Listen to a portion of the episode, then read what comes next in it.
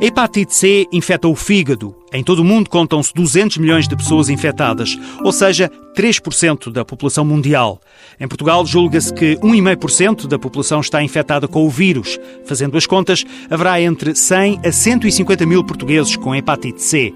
Rui Tato Marinho, especialista em doenças do fígado do Hospital de Santa Maria, ajuda-nos a fazer o retrato da infecção. A maioria das pessoas não fazem ideia que é uma infecção é, tão frequente, porque uma das suas características é não dar sintomas. Ou seja, destes 100 mil, eh, a grande maioria não sabe que tem, só fazendo análises. A hepatite C eh, infecta praticamente todos os tratos uh, sociais uh, da população. Uh, eu tenho doentes desde ministros, pessoas que estiveram presas, jogadores de futebol, artistas, médicos, portanto, toda a gente pode ter hepatite C, se bem que seja mais frequente nas pessoas que consumiram drogas por via injetável, que não quer ser que, que seja exclusivo, obviamente, dos toxicodependentes, Uh, pessoas que fizeram transfusões de sangue antes de 92, pessoas que fizeram tatuagens, que é um risco, profissionais de saúde, médicos, enfermeiros, contatam com, com produtos que podem estar infectados.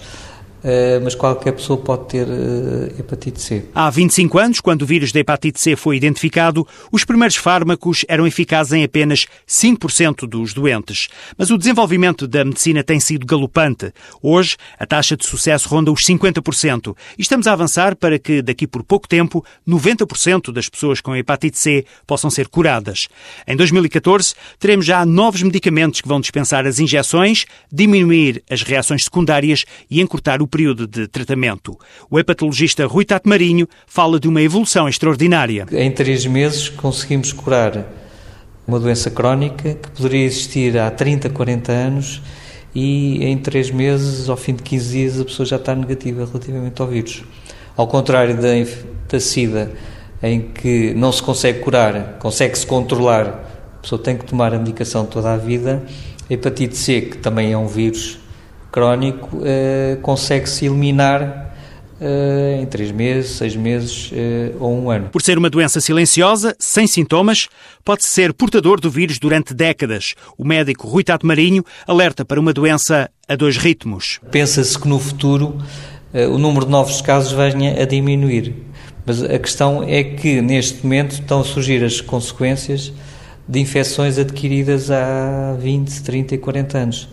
Portanto, está a aumentar o número de cancros do fígado relacionadas com a hepatite C, o peso da cirrose também está a aumentar. O sucesso nesta luta muda de figura quando se juntam mais do que um vírus, quando estamos perante uma coinfecção entre um vírus da hepatite e o vírus da SIDA.